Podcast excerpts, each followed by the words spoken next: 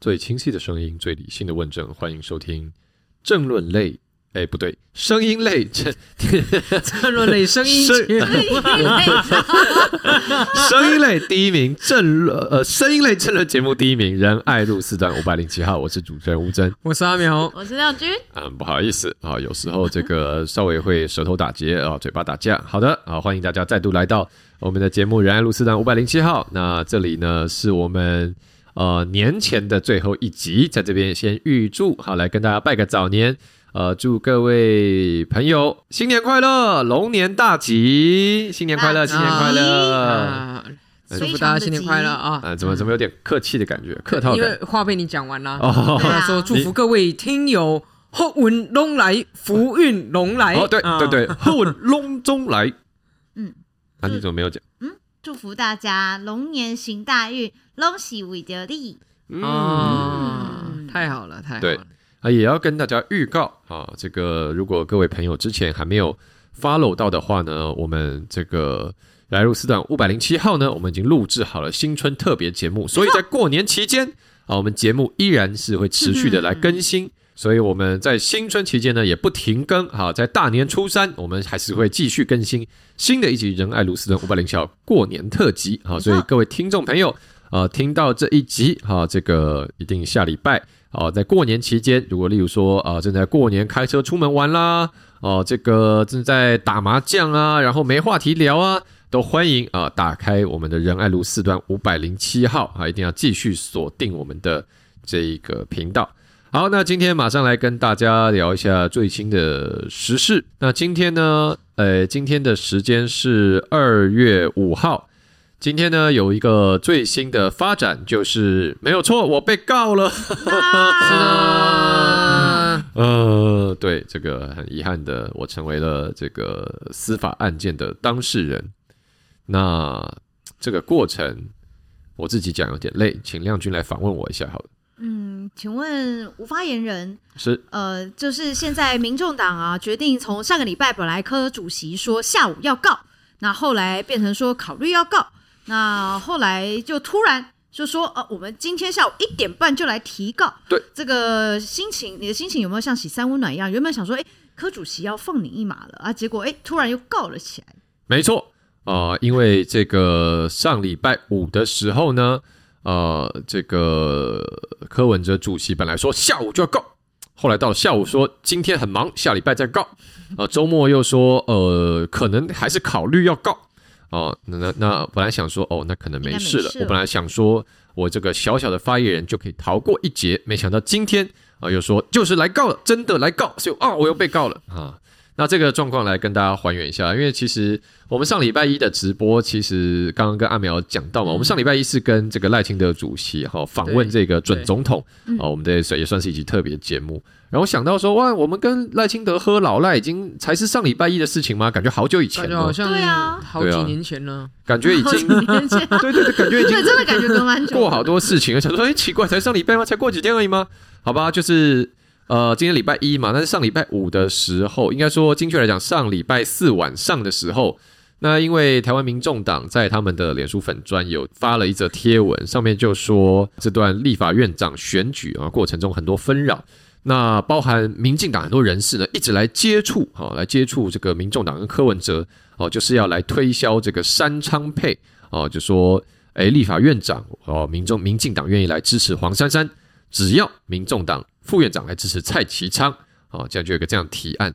那我看到以后，我就感到很错，嗯，我马上这个也跟党员对一下，就说，嗯，没有这件事情啊，就是我们没有去呃跟民民众党谈说是不是要三昌配哈这个样子，所以后来就在脸书上发了，我就了解了一下事情的经过跟呃前后缘由，好，就在我自己的粉专以民进党发言人的身份发了一则贴文，那就说这个。就说什么？就说事情不是这样，真相是在一月三十一号，也就是二月一号立法院长投票前一天呢，柯文哲打了一通电话给一位绿营背景的医师大佬，啊，跟医师大佬说有没有可能来三昌配？如果民众党愿意支持，呃，这个民进党的副院长，那民进党愿不愿意来支持黄珊珊参选院长？这位医师就把讯息带给民进党，啊，民进党就 say no，嗯，不，不要，不爱。因为院长要挺游锡坤，好，所以就否决了这个提案。那后来呢，民众党团其实也不接受这个意见啊，就是民众党团后来说不要，不行哦，新蔡其昌新潮流讨厌，嗯，不要，好，所以民众党团跟民进党团其实后来都不接受这个方案，好，这件事就就没有了，没有下文，无疾而终啊，因为就是大家瞧不拢嘛。那我讲了这个话以后呢，隔天柯文哲就很生气，就说要告我啊，就说这个我搬弄是非啦，就说散布谣言啦，哦，这个反正就说我乱讲话嘛，就说要告我，那就是大家看到今天这个样子。所以好吧，这个是最近一个新的发展，来来稍微今天跟大家聊一下这个事情。其实上礼拜五我开直播已经有把。呃，我在我自己的频道开直播，已经有把这件事来龙去脉讲得很清楚了。但是今天呢，毕竟我是当事人嘛，当局者迷，旁观者清。我们来现在请教公正客观的第三方啊、呃，这个号有这个政坛 SGS 之称的哦，是大安区苗博雅议员，是是是苗议员。那以一个也一个以同样以一个小党的呃这个从政议员来看，你觉得呃大党哈，就是 就是说也不是。我这边不是要自夸说民进党很大，而是说以客观来讲嘛，民进党在立法院五十一席，五十一席，那民众党是八席，好，所以五十一相对八是大嘛，哈，那有可能大党去主动找小党，然后说，哦，我是五十一席，你是八席，但是没关系，我尊你当大哥啊，请你来当院长啊，我只要很卑微的，请你来挺我当副院长，这样就好。你觉得哦，这种政治上的邀请正常吗？如果你是民进党的操盘手，你会做出这样的政治判断吗？在柯文哲的世界里面，很多事情都有可能发生了。就像大家还记得吗？过去柯文哲曾经说过，在讨论蓝白河的时候，国民党有人去找他开价，给他两亿美金，要他当侯友谊的副手。嗯，哇，你看国民党要两亿美金买柯文哲当侯友谊的副手，是咁可怜。到现在两亿美金这件事情有真相吗？后来好像是柯文哲自己说要翻页了嘛，哈，自己说让这件事过去嘛。那我想这个打电话的事情哦，跟这个两亿美金事件 其实性质应该是差不多的啦。就是它的本质上呢，就是柯文哲不知道去哪里听了不知道哪里来的人，好，随便乱讲两句之后，哇，他直接信以为真，好，所以呢又跑出来到外面去来垫高自己，说，哎，你看。国民党要给我们两亿美金，叫我当侯友宜的副手，好，那垫高自己说哦，民进党说要把他们五十一票都投给我们家黄珊珊哈，这都是国民党自己说要给我两亿美金哦，这是民进党自己说要把票投给我们哦，不是我们去拜托的啦哈。那事实上你也知道嘛，两亿美金事件。国民党跳出来轮番炮轰之后，柯文哲自己摸摸鼻子当没这回事嘛？哦，翻页翻页，进入下一页。那这一次民进党这页翻不过去，我看是跳出来讲的人可能不太够力啦。好，就是啊，一个发言人这个吴征，好，对不对？而且我对柯文哲真的有点失望了，哦，因为他坐拥呢台大毕业、高考、律师三榜，哈，再加上呢康奈尔的法学博士。再加上国内的法学权威，民事诉讼法的教科书，好，另外一位呢是这个二十几年来的台北市议员经验，也是律师、议员、律师、立委，有双黄作证，嗯，竟然只对吴征提告民事，啊，好，没有告刑事，啊，太失望了吧，啊，太夸张了吧，啊，太离谱了吧。这么严重的诽谤，为什么不把他民事、刑事一起告下去呢？而且呢，如果提告，在那边给大家科普一个小常识：如果你告人啊，你只告民事，你要缴一条裁判费，像他这次总共告你们三百万，对不对？就会核算一个裁判费出来要缴。可是如果你提告刑事，再附带民事诉讼的话，你这个附带民事诉讼是不需要缴纳裁判费的。好，所以我是想说哈，为什么柯文哲要花这个冤枉钱？如果觉得吴征讲的严重毁损他名誉，你这个刑事诽谤一告下去的时候，民事还省一笔裁判费。那大家知道，其实呢，柯文哲的支持者小草们也是省吃俭用勒紧裤带五百一千的这样子来支持着阿北。嗯，那为什么阿北要浪费这笔裁判费呢？我建议明天赶快再请两位黄律师再把诉状赶一赶啊！好，明天到台北地方法院啊，那台在那个到地检署去。提告好，刑事告吴峥好，然后直接附带民事诉讼，把裁判费给省了好，这样子小草们辛辛苦苦省吃俭用的钱才不会被浪费。我我想问一下吴峥现在心情如何？我经过这两天的风波呢，我最近感到我需要闭门在家深刻检讨。嗯，因为我最近才发现，原来我一直以为我在政坛中应该是一个呃与人为善啊、呃、人畜无害的形象，没想到最近发现我树敌真的很多，竟然大街小巷，不论是小草或是一四五零，大家都说柯文哲赶快告吴峥。我想说，连我的好战友苗博雅刚刚也说，柯文哲赶快加码。这个这个是这样，是这样子的。我们是站在一个你好我好大家好的立场啊。届时到了上了侦查庭，对不对？上了法院，双方呢在对峙的时候，又可以拿出当初的简讯出来，当庭揭露简讯的内容，这不就是大家最期待看到的公开透明的画面吗？是，大家不是请示一下，呃，柯主席可以把这段简讯念出来吗？啊。他说：“这个是这个侧翼的 手法，侧翼的行为，对不对？啊、对。但是大家最期待公开透明嘛，我们就把这个箱子打开来看一看。尤其是什么？我们看到一件，在这个政坛上面啊，我从政资历虽然不长，可是看台湾政治，好歹是从一九九六年中的大选看到现在啊。哦，我第一次看到啊，竟然有一个政党的党主席哦，认为说别人说他有帮自己提名的立法院长拉票，是侵害他的名誉。”是，我觉得相当的魔幻。总而言之呢，这件事情让我非常的生气，也同时让我深刻的感到检讨。不然我们线上来做一下民意调查。嗯，来聊天室的朋友，请问你们支不支持柯文哲告吴峥呢？支持的帮我打一，不支持的打二。来看一下聊天室的民意。没错，不是要提告刑事的打加一啊，对对对，告民事就可以了啦，加二，好不好？嗯、哇哇惨了惨了惨了！出现，哇惨惨了！这就是如同我所说的，你们这些没有同理心的家伙，都是你。我今天在记者受访问我的时候，我就讲了，我要在这里严正，我再我再讲一遍，我把今天受访的时候还原记内容再还原一遍，我要在这里严正的抗议，向全国广大呃敲碗啊、呃、这个吃瓜子嗑嗑瓜子追剧的网友。啊，还有这些没有同理心的一四五零，我要严正的抗议，就是你们整天那边敲碗，没事看热闹啊，一直话休啊，给柯文哲主席制造了庞大的民意压力，才逼得他一定要告我，我被告都是你们害的。我们现在聊天室里已经出现了大批的一，这就是台湾的选择，没错。没有了，这个这、啊、怎么可能告得成？嗯、不是你到底毁损了什么名誉嘛？你说柯文哲有帮黄珊珊拉票，这哪里毁损他的名誉？这个你们真的是太过分了。反倒是你们这些说他都没有去拉票的人，才是毁损他的名誉吧？我今天出来把人家放生。我今天就点出一个关键的问题。嗯，大家最近都有看到这个事情，很多人出来还原啊，陈永新医师、林义明医师啊、林玉哲等等等很多中间人的名字。大家都出来讲话。嗯，那陈永新医师他发了公开信，他说一月三十一号晚上，他在用餐时段接到柯文哲主席的来电，啊，跟他讨讨论三昌配的事情。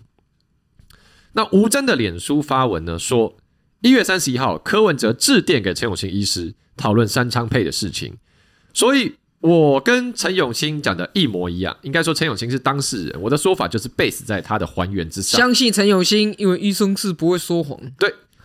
那为什么今天，既然如果柯文哲觉得我讲了他打电话给陈永新医师这件事有损他名誉，为什么他只告吴峥没有告陈永新医师呢？大家有没有想过为什么？因为医生不会告医生，因为因为这当然就是因为广大的网友只有说柯文哲什么时候要告吴峥，你们只有监督柯文哲什么时候要告吴峥，没有人监督柯文哲要不要告陈永新。所以搞得柯文哲承受巨大的民意压力，他就一定要告我。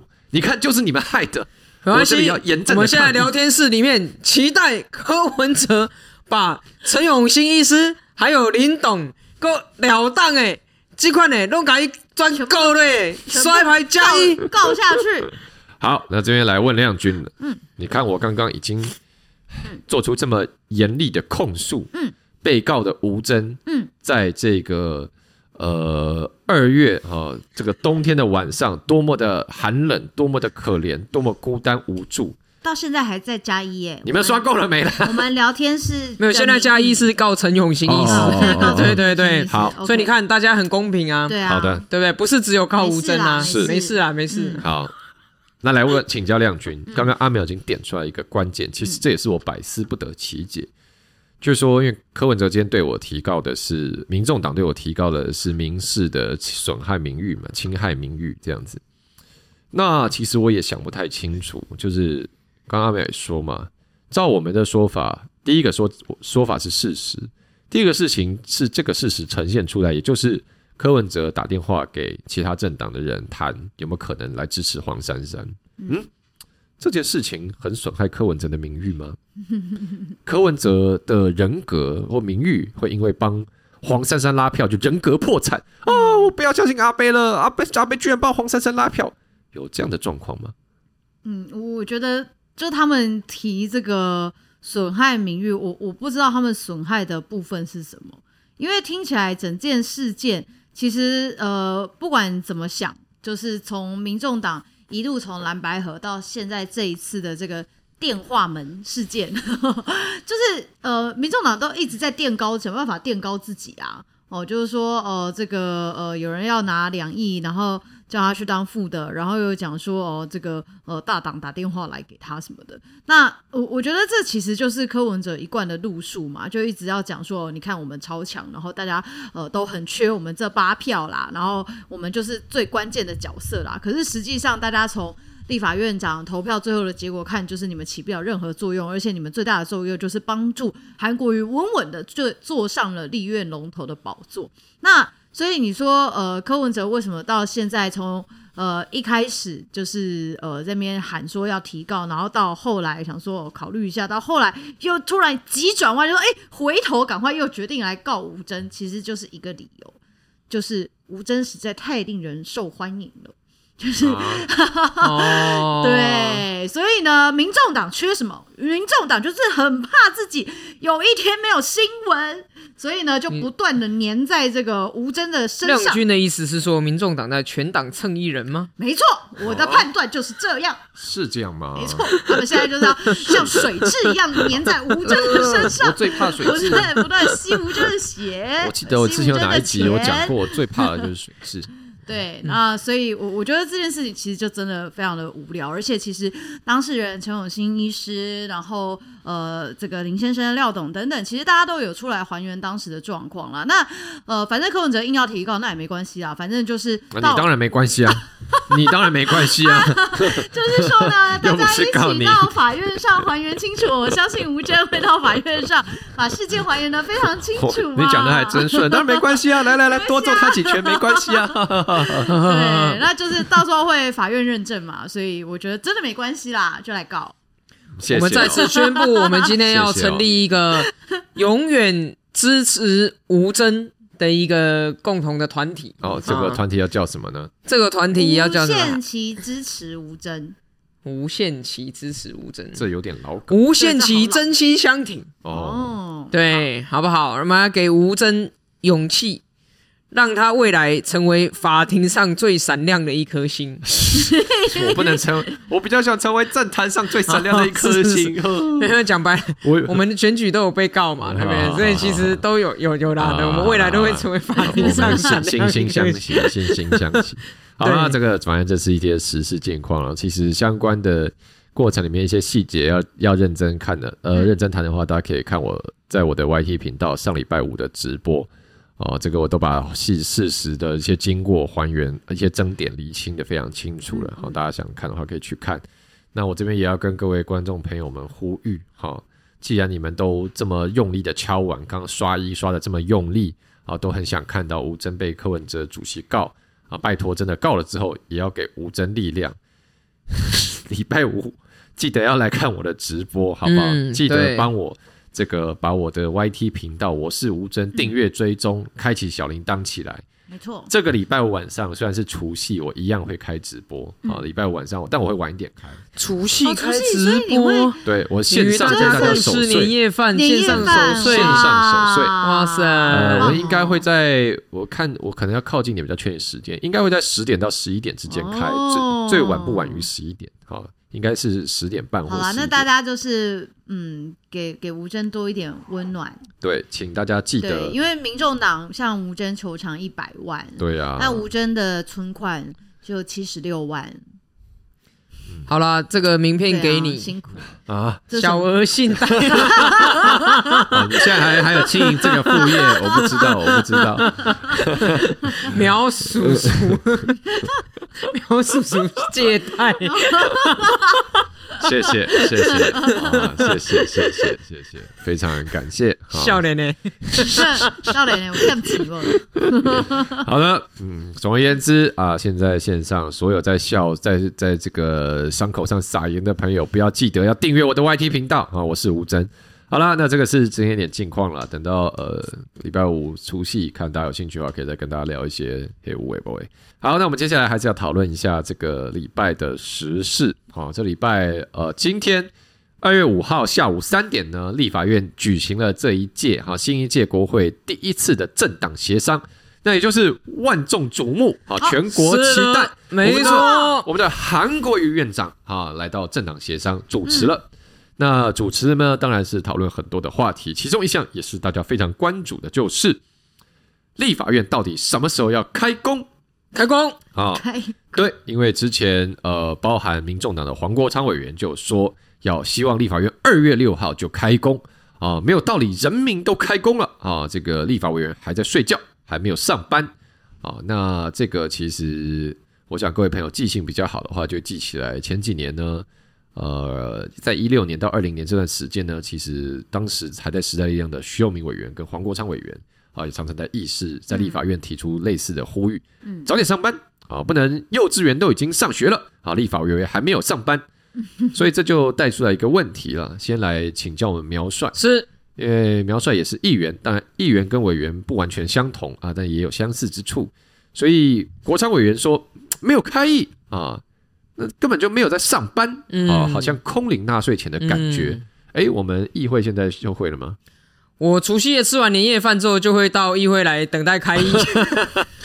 我相我相信，我相信黄静怡议员、陈佑成议员、林真宇议员和张志豪议员都会跟我一起来等待大年初一就要立刻来上工。是啊、呃，因为按照国昌民众党国昌委员的逻辑，应该说不止委员哦，总召。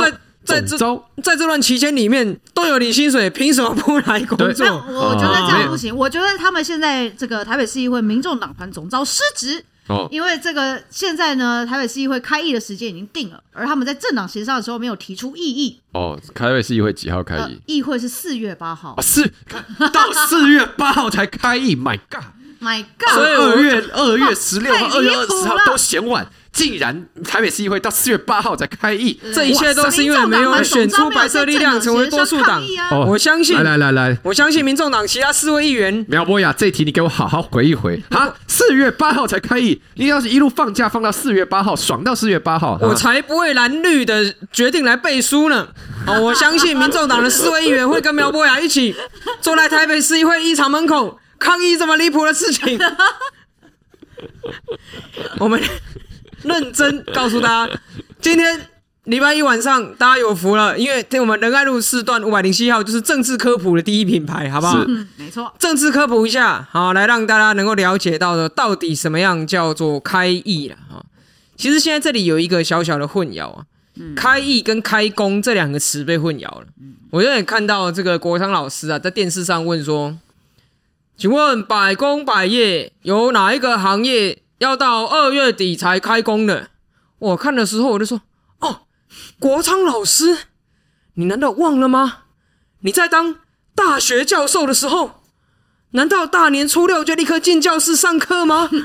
哦，初六了，各位同学，赶快回来上民事诉讼法。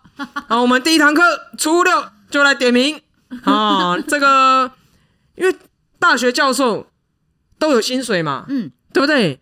那为什么大学教授还要放寒暑假？坐领甘心。为什么大学教授寒暑假的时候没有在教室里面看到国昌老师飒爽登场授课的身影呢？百工百业，哪一个行业有寒暑假？七八月就可以放假？哦，有有了代表吗？这个 姜母鸭，姜母鸭，姜母鸭，姜母鸭，对对对对。来，我举这个例子，我是希望大家从生活当中完全可以了解。大学教授的工作并不限于进教室上课才来有工作，他还要做研究，他要指导学生论文，然后有一些有兼系 系上行政职的，他要做行政嘛，然后他还要写自己的论文嘛，做，然后这些这些所有的东西才是构成了一个大学教授的整个工作的全貌。我们民意代表，我跟林亮君，我们按照地方制度法的规定，好，每一年像我们台北市是四月到六月，好，上学期。好，然后九月到十二月是下学期，那中间你以为我们寒暑假？错，什么寒暑假？忙死了！选民服务，OK？我们为什么要走访基层？因为我们要了解基层的民意。我们为什么要四处在地方上跑来跑去？你以为我们喜欢健身运动吗？我们是要看看地方上有什么样的需求。你我们为什么要有这么多的时间去跟各个社团互动？因为我们要了解到现在社会上有哪一些人在谈论什么样的议题，希望期待什么样的改革。我们为什么要有这所谓的没有开议的时间？因为我们的助理他也需要时间去研究议题，他也需要时间去写法案。我们在开会的时候是密集的开会、密集的咨询、密集的审预算。在开会、咨询、审预算的会期间，我们其实没有太多的心力跟方式去做扎实的议题的研究跟法案的提出嘛。所以，我们就像是大学教授一样啊，有进教室上课的时间，有教课的时间，我们也有做研究、指导学生论文跟这个呃写自习论文等等等相关的其他的东西嘛。所以你说今天没有开议，就代表没有开工？我觉得这一点呢，其实基本上是在混淆国人的认知啊。那国昌老师他也当过立委，他也当过大学教授，他弄不清楚这一点，我不相信。他其实非常的清楚。那他为什么要提出这样一个诉求？其实是要让他看起来比其他蓝绿两党更高尚嘛。就是你们蓝绿都想要偷懒，只有我要上班。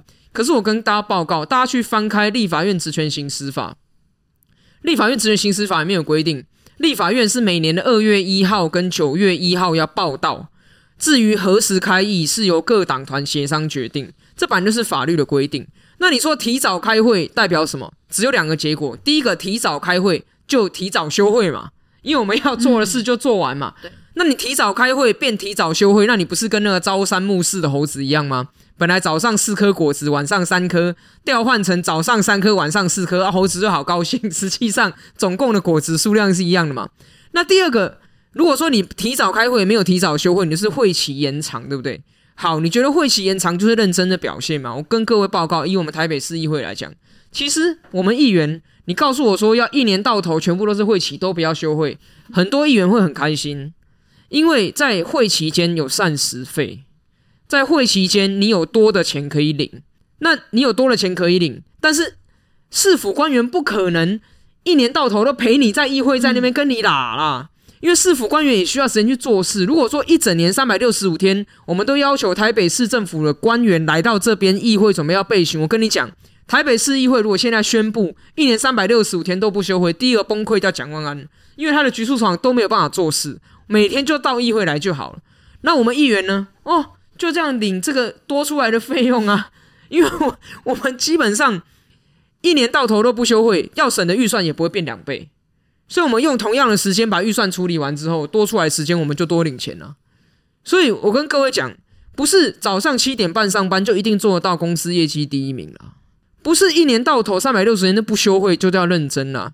世界各国每一国的议会，你去看美国，去看英国，去看德国，大家都有休会期间，大家都有休会期间。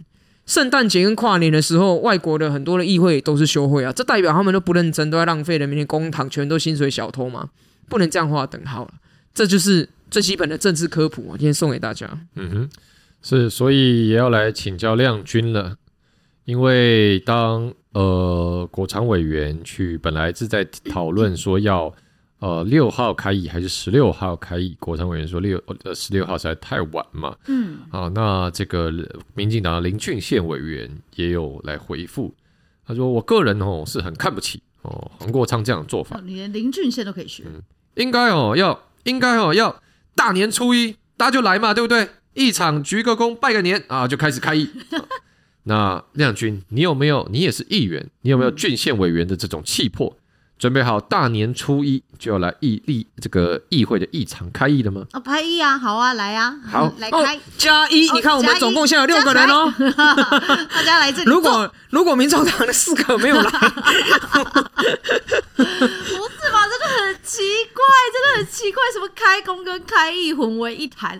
我在想说什么叫做，就是作为明代，我真的不知道什么叫做开工，哎，就是对我们来讲，每天。真的就是一年三百六十五天，当然就是农历春节，可能我们可以稍微喘息一下，但其他时间几乎都是满的，没有所谓说一定是开定期大会或临时会的时候才叫做开工。在我们开议的其他时间，也全部都是在处理选民服务、陈情服务，然后跑地方行程等等的。但是在呃这个呃国昌委员的眼里，好像仿佛只有到立法院上班才叫做上班。其他的东西都不叫做上班，我觉得这是很奇怪的事情，因为他以前也曾经当过区域立委嘛，新北第十二选区，哦，系指、金山、万里这些选区，那他应该也很清楚啊。但或许他以前在当立委的时候。诶，就是除了立法院以外，他可能没有跑地方行程，我不知道啦。就是我觉得这是一个论述混淆，然后想要混淆社会大众，然后想要去讲说啊，你看蓝绿其他政党都在偷懒，然后只有我们民众党最认真，然后坚持自己一定要提早上班。但是问题是这根本办不到嘛。好，那假设哈，假设有如有如这个黄国昌委员所讲的，这个呃二月六号就要上班的话，那。那因为明天，假如明天嘛，明天就要上班的话，那现在议事人员就要处理啊。那议事人员还要不要放年假？如果他二月十六号的话，那天大年初六，那前面议事人员要准备很多的法案，然后跟排这些议事程序。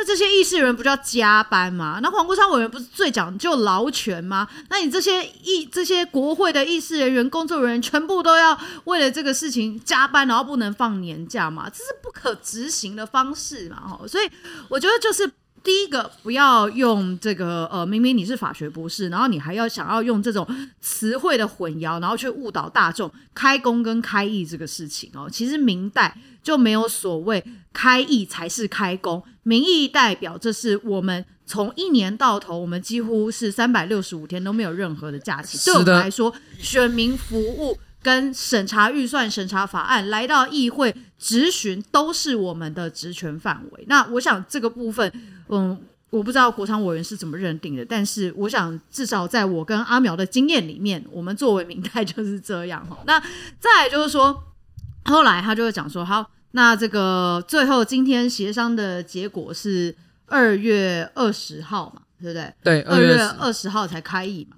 那我就想说，哎，那这个时候国昌委员不是应该要出来讲说太离谱了？没有没有没有没有没有，这个我来帮你还原一下。结果没有，对不对？在韩国瑜院长主持的政党协商下，哦，韩国瑜院院长也最后建议就二十号，没错，好来开议。那这个各党也都同意了，哈，大家都签字了。黄国昌委员在上面签字。那国昌委员的说法是说呢，民众党虽然希望十六号开议，嗯、但是身为区区小党啊，没有办法承受啊整个基层因为他们来加班的不能承受之重。这个事事实上，基层的工作要准备多久啊？这个行政工作同仁比较清楚。院长既然开口体恤员工，这么好的心意可以体会。全体基层员工如果因为民众党加班，我们承受不起。那院长从基层员工的立场出发，我们可以接受。那第一次协商，大家和和气气，我们接受啊。所以我，我没看过国昌这么温柔诶、欸。这如果如果院如果院长是民进党的话，我想他现在就要拍桌大骂。嗯，所以和气生财，这就是为什么韩国瑜能当立法院长的原因呢、啊？哦，因为他是唯一一个可以突破。国昌总召底线的男人。哦，原来如此，嗯，是这不容易，嗯，所以这个也不错。好，我们这立法院政党协商第一次就和气生财，嗯、啊，对。如果这个如果各位看热闹的网友跟柯文哲主席都秉持和气生财的精神，那吴峥就不会被告了啊。所以我看了也是蛮羡慕的。好，那这个是今天立法院最新的动态。那这边穿插一下哈，因为我知道也蛮多朋友在关心。呃，在蛮多朋友，呃，蛮多朋友也蛮关心最近这几天，呃，有关于台中瘦肉精的事件。那我们也稍微跟大家来报告一下了。那这个状况也是在上礼拜五的时候，应该是上礼拜五，那台中市政府就发布新闻稿说，他有验出一批肉品，哦，其实应该是去年就屠宰的，呃，有去这个验出里面验出瘦肉精，那大家就非常紧张嘛，特别是验出这个肉品是台糖的安心豚哦，标榜说都是国产猪只嘛，在台湾屠宰，那怎么会里面混入的瘦肉精呢？大家就很紧张，嗯，怎么回事？瘦肉精怎么在台湾市场流窜了吗？那这样我们吃到猪肉会不会都有瘦肉精呢？那这件事情昨天晚上农业部跟卫福部有召开记者会哦，基本上。呃，农业部针对包含说这个肉品源头的畜牧场，呃，给猪只吃的饲料，哦，都去做了检验。呃，瘦肉精的部分呢是都没有检验出来。那卫福部也针对这个同一批的肉品，它每每一批肉品会有一个序号嘛，针对同序号，就当时从同一个畜牧场出来送到同一个屠宰场加工的这一只肉品，并不是来自同一只猪身上，不一定。但是是同期的，哈，同期的这样子，因为如果猪的饮食里面混入了瘦肉精，不会只有一只猪哦有身上检出瘦肉瘦肉精嘛，一定是一整群这个啊养猪场里面的这个猪只，它可能都有污染到，啊，所以这个是去验同一个序号同一批的肉品，那这个同一批的肉品呢，也没有验出啊瘦肉精，总共四十五个样本都没有验出来。那今天台糖也，他后来也也再把同一批的同一个序号肉品送去 SGS 第三方单位检测，啊，同样也没有测出来，所以这个是到目前今天为止最新的进度。那这个当然台中市政府有出来说，他们当初也有重复验了六次，啊，六次都有验出，啊，所以那基本上现在就是有个有点吊诡的状况是，有一批猪肉，台中市政府在上面验出有瘦肉精。但是不在这个生产的源头、下游过程、啊饲料啊以及同一批肉品，目前政府呃这个卫福部食药署、农业部啊 SGS 都没有验出瘦肉精，所以问题就来到说，哎，那这个台中市政府验的这一批猪肉上面的瘦精到底哪来的呢？那目前的做法是要请台中市政府把当初验出来的这个肉，就是本肉。啊，就是从这这几块肉上面验出来的，他们还有保存着，是不是？还要拿出来啊，再给其他的实验室再来验一下，因为讲究科学的精神嘛，可呃可再现性，啊，这个可重复检验。所以如果这个实验的结果是准确的，那送到不同的实验室再去测一下，应该也会验出来，到底这个台中市政府验出瘦肉精的报告怎么怎么产生的，怎么来的啊？这个现在还需要进一步的厘清。啊，但是目前为止的状况是，呃，养猪场、屠宰场饲料，哦，这个毛发啦，什么什么的上下游，现在都没有验出瘦肉精。好，那这个是时事更新下来，因为状况没有完全厘清哦，我们就我们这个部分就没有先不跟大家做太多讨论，是来做一下资讯的更新。那今天还有一个话题要来跟大家聊，就是最近在网络上炒得蛮夯的 iWin 的事件。这个 iWin 的事件呢？哦，就是在前阵子呢，有这个呃网络上的一些这个应该算是动漫的作品啊，有遭到这个 iWin，iWin 就是一个儿少的这个去去专门管理儿少性剥削的一个平台哦，它就是去认定有一款动漫游戏的成人角色了哈，有性行为的角色看起来像幼儿，哦，那经过他就去跟 iWin 的有民众跟 iWin 平台检举。然后后来就被认定说这个有儿少性剥削之虞啊，要求平台要把这样的内容下架。那这一件事情现在在国内一些蛮大的论坛社群都有很多的讨论。虽然主流媒体新闻并没有针对这事情有有现在有太多报道了，但是在网络上社群还是讨论蛮广泛的。那基本上这陷入涉进入一个很敏感的区域哈，因为当然我想在实体的层面呢，应该基本上。大家都同意，我们反对，呃，一定是反对这个儿少的性剥削，然后甚至是只要有性相关的这一些呃内容都都不可以嘛。比如说，嗯，我也不要举例，就是好像这不太适合举例，就是反正就是跟幼儿儿少啊相关的性相关的内容啊，这是不可以来散播，不可以传播啊，不可以呃去制造的。但问题是说，这件事情现在激起大家很很多人很大的疑虑，是因为现在有一个真实跟虚拟之间的问题。虚拟也就是在讲这些二次元的动漫的角色嘛，啊，因为虚拟的这个边界是非常广泛的。例如说，呃，最近不是前阵子这个葬送的福利莲很夯嘛。那福利莲，如果大家看这个动漫角色，其实她的外形也像是一个小女孩，但实际上她是在呃，她在这个动漫里的，她在这个故事里的设定是她已经活了一千多年了，她上千岁。那像这样的一种角色，她到底属不属于呃儿少性剥削要管制的范围？哦，就是如果有一些芙莉莲的二创了，有人去做了一些芙莉莲的同人图，里面有一些比较情色的东西，有些比较成人的内容的话。那是不是未来通通的都要被管制？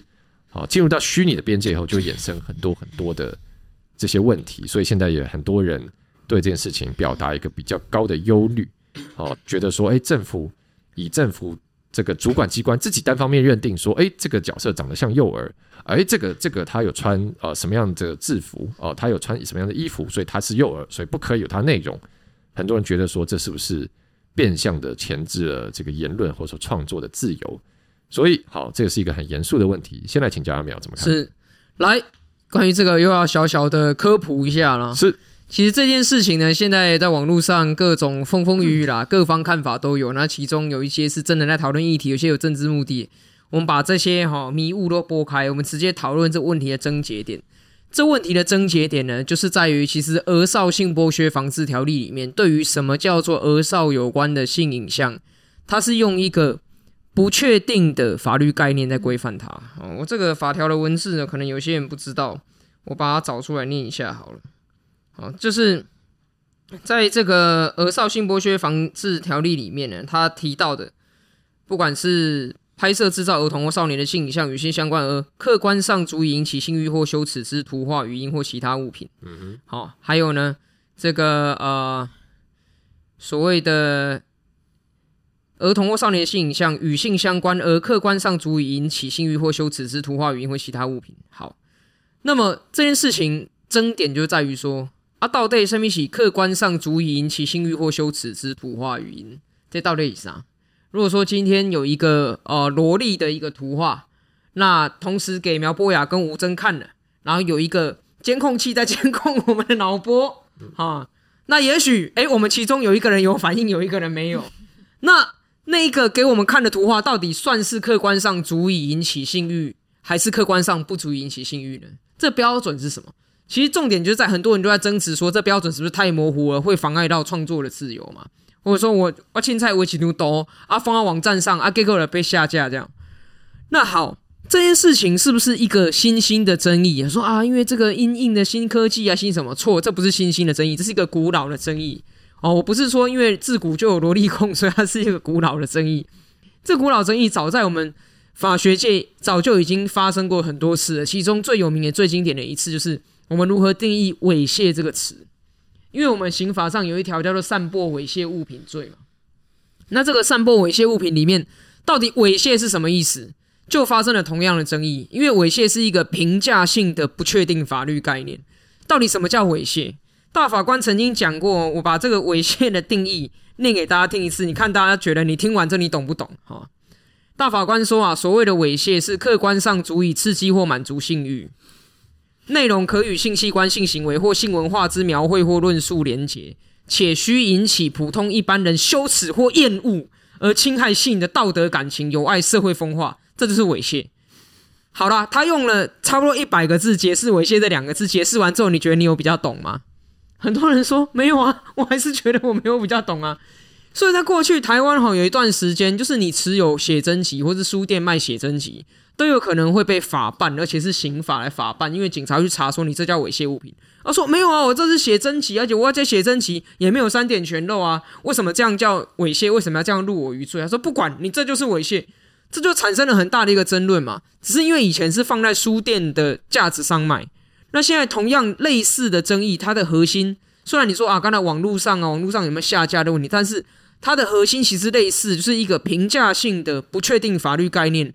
当它的定义产生争论之后，是由谁来决定？好，那从形式上，我个人是主张了哈，这个整个讲起来，可能法律系要上两堂课。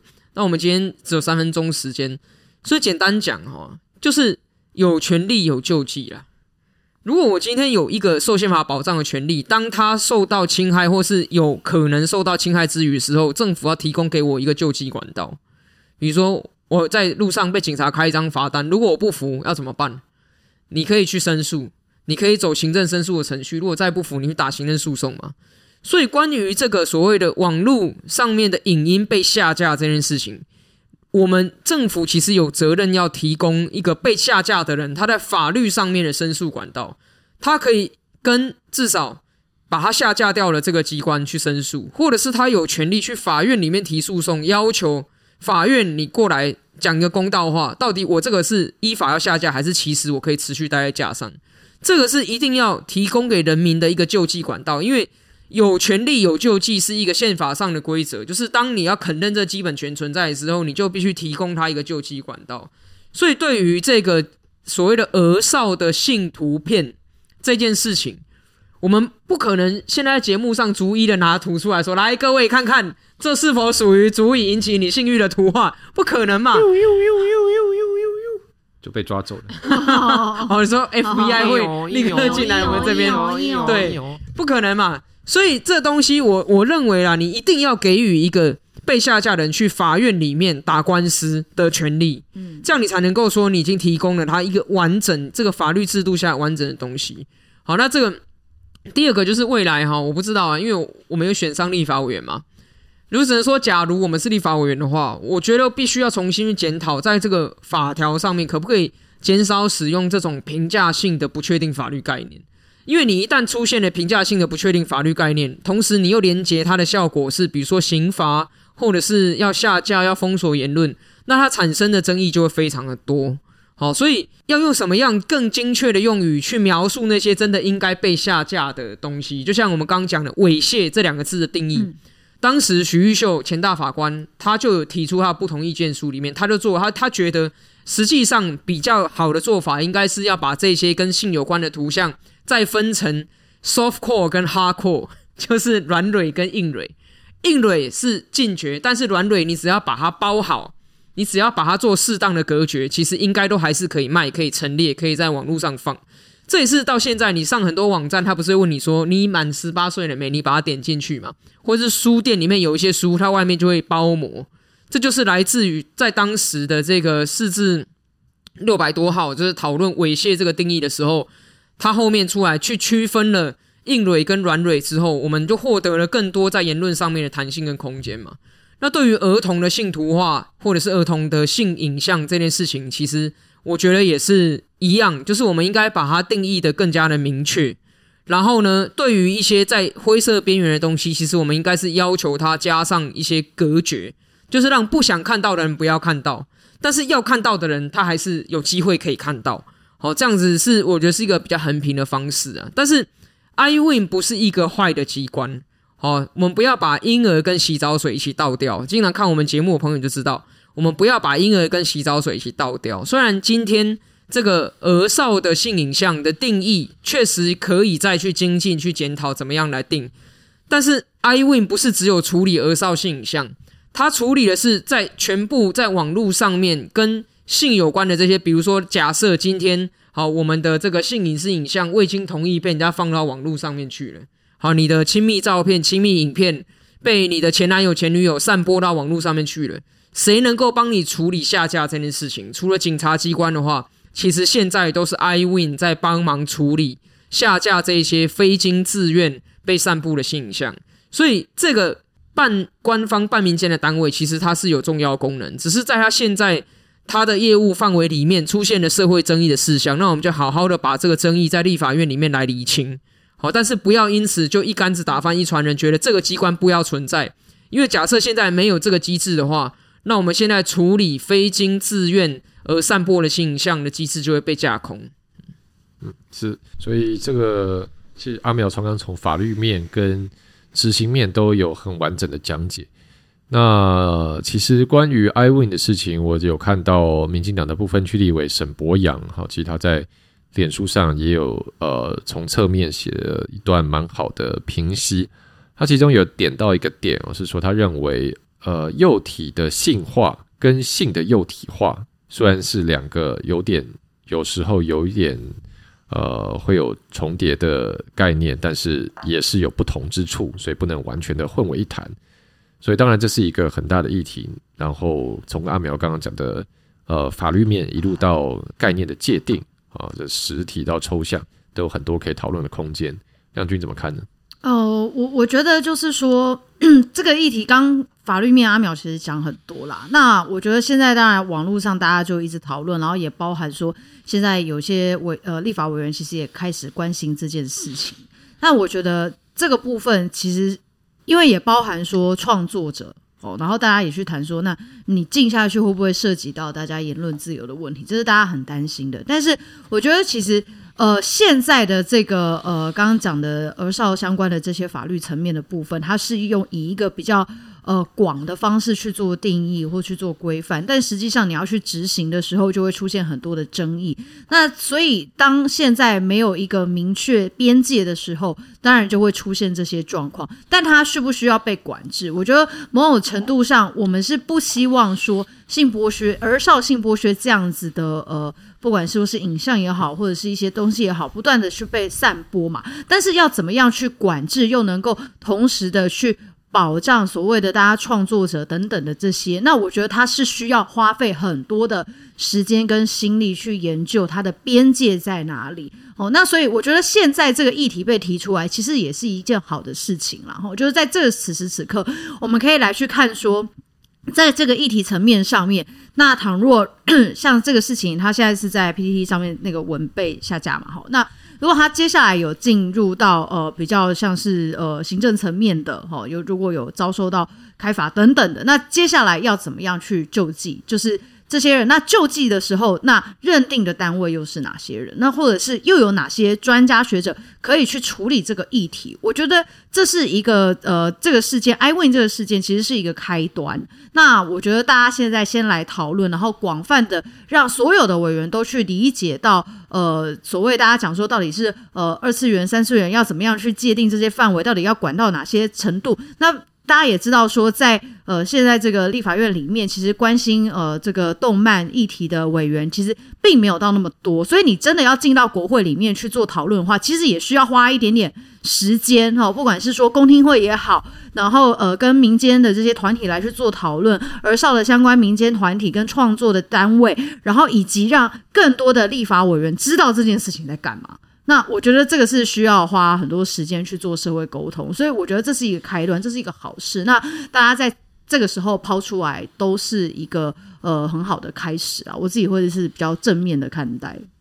嗯哼，好的，我知道这个这题在网络上有很多朋友很关心啊。嗯、那大家应该也可以看到，刚刚亮君跟阿苗其实都做了很呃蛮深入的论述，特别刚刚阿苗从执行的法律面，哈，也把这个概念去做了一个厘清，所以。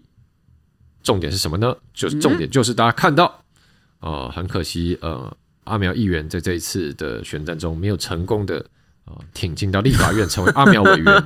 如果他现在是阿苗委员的话，他就可以直接在立法院里面啊、呃、来去直接质询这个 iWIN 的主管机关卫福部，可以做一个更细致的讨论。但因为他没有获得人民这样的授权啊、呃，或者说授权不足，所以现在我们只能在呃节目上来发表一些看法啊、呃。那所以这个。讲回来，还是要拜托各位朋友啊、希望大家如果呃从我们的节目中每个礼拜这样实时讨论，呃，可以感受到我们对于公共政策的这整个关注跟投入啊、呃，还有希望可以帮助台湾把很多政策拟得更细致的话，也希望大家持续可以给我们支持啊、呃，让我们未来有机会可以在政坛上发挥更大的影响力。好，那今天时间差不多，节目差不多到这边，谢谢大家这这礼拜的收听。这里是仁爱路四段五百零七号，我是主持人吴真，我是阿苗，我是杨军，我们下一集过年特辑再见，拜拜，拜拜。拜拜。